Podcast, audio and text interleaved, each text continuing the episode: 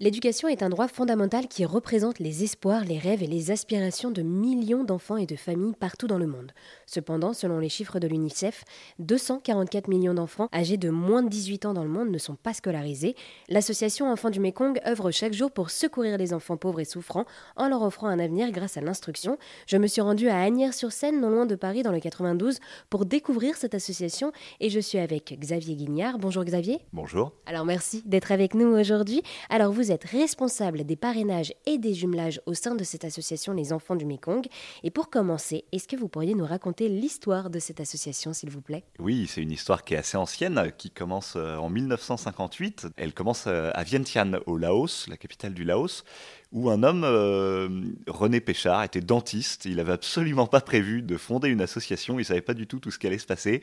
Il a juste été très marqué un jour par une rencontre qu'il a faite de, deux enfants, deux orphelins de 8 et 9 ans euh, qui vivaient dans la rue, qui n'avaient nulle part où aller, plus rien à manger et qui étaient prêts à faire n'importe quoi pour gagner un petit peu d'argent pour avoir de quoi vivre. Euh, lui a été très touché par cette rencontre et il leur a, il leur a payé l'école et notamment l'internat pour qu'ils puissent dormir en sécurité, manger à leur faim, mais aussi étudier.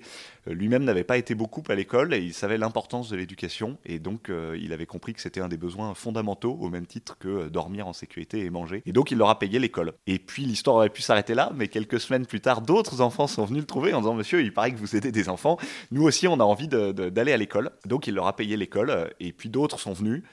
Et là où il aurait pu, comme peut-être beaucoup d'entre nous, dire bah, on peut pas aider tout le monde, moi j'ai plus les moyens, lui s'est dit mais si ces enfants viennent me trouver, faut que je trouve un moyen. Donc il leur a dit oui sans savoir comment faire.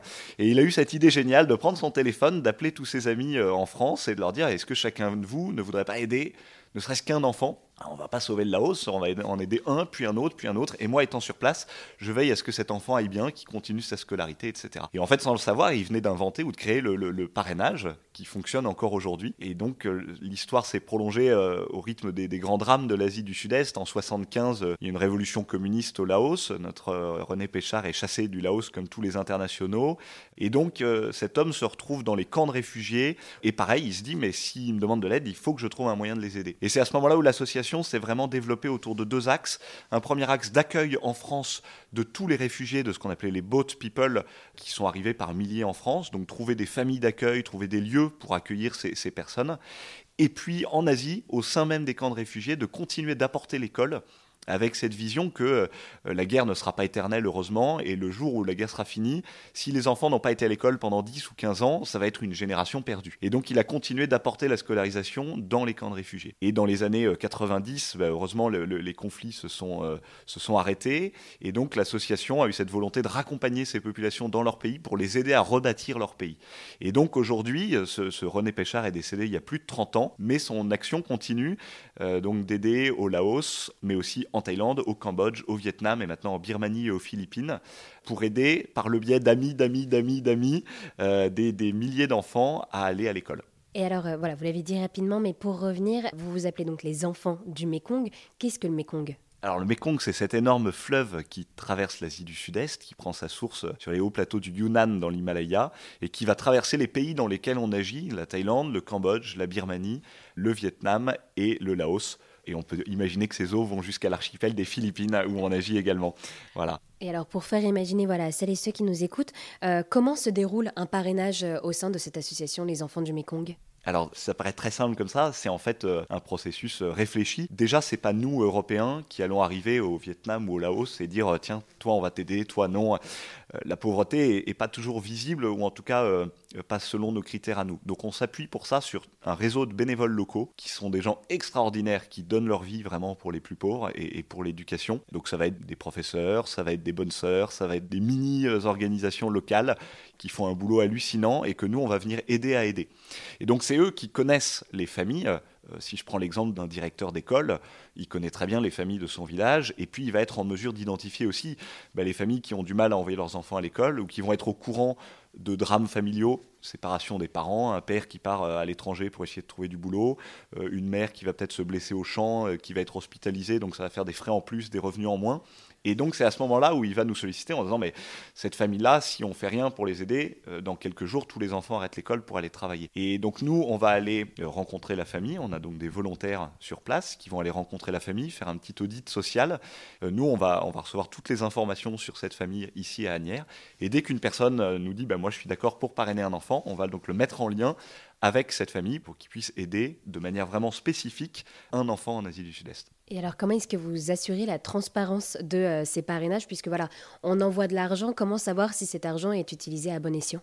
Vous avez raison, c'est le nerf de la guerre. Déjà, le, système de parrainage individuel en lui-même est un système transparent, puisque quand vous débutez votre parrainage, vous savez précisément euh, bah, qui est votre filleul, où est-ce qu'il habite, euh, quelle est sa situation de famille, etc. Donc, euh, vous ne donnez pas à enfant du Mékong en général, vous allez donner pour un enfant et sa famille. Ensuite, donc sur place, on a ce bénévole local qui va s'assurer que l'enfant continue d'aller à l'école, que le parrainage soit utilisé intelligemment. C'est une formule assez souple qu'on va adapter aux besoins du terrain.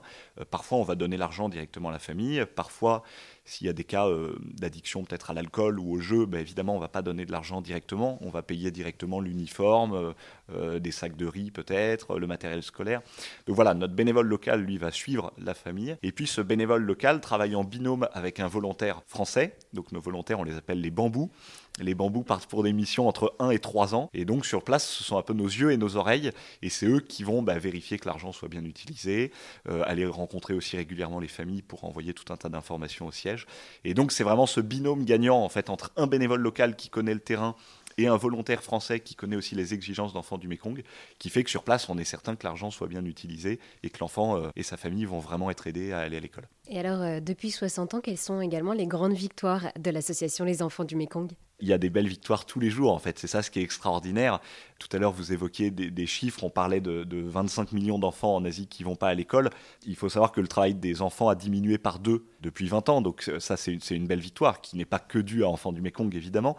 Mais surtout, ce que je voudrais dire, c'est que si on regarde des chiffres dans leur ensemble, si on se dit 25 millions d'enfants, il n'y a aucune solution. Personne ne peut proposer une solution pour aider 25 millions d'enfants. Nous, c'est pas ça notre vision. C'est de dire on va, on va aider un enfant sur ces 25 millions. Et une fois qu'on aura trouvé la solution pour cet enfant, on va en aider un second, puis un troisième, puis un autre, et ainsi de suite. Et nous, c'est vraiment ça notre vision. C'est de partir de chaque problématique, de chaque enfant, de chaque famille, et ensuite de dupliquer cette solution qui fonctionne. Et c'est ce qui fait qu'aujourd'hui, bah, un enfant, plus un enfant, plus un enfant, on aide actuellement plus de 23 000 enfants en Asie du Sud-Est. Alors on est loin de 25 millions, mais en fait euh, c'est déjà énorme. Et tous les jours, on a des témoignages incroyables du terrain d'enfants qui obtiennent leur diplôme à titre individuel. Moi j'ai reçu il y a quelques mois euh, la dernière lettre de, ma première filleule qui est aujourd'hui diplômée. Elle est au Vietnam.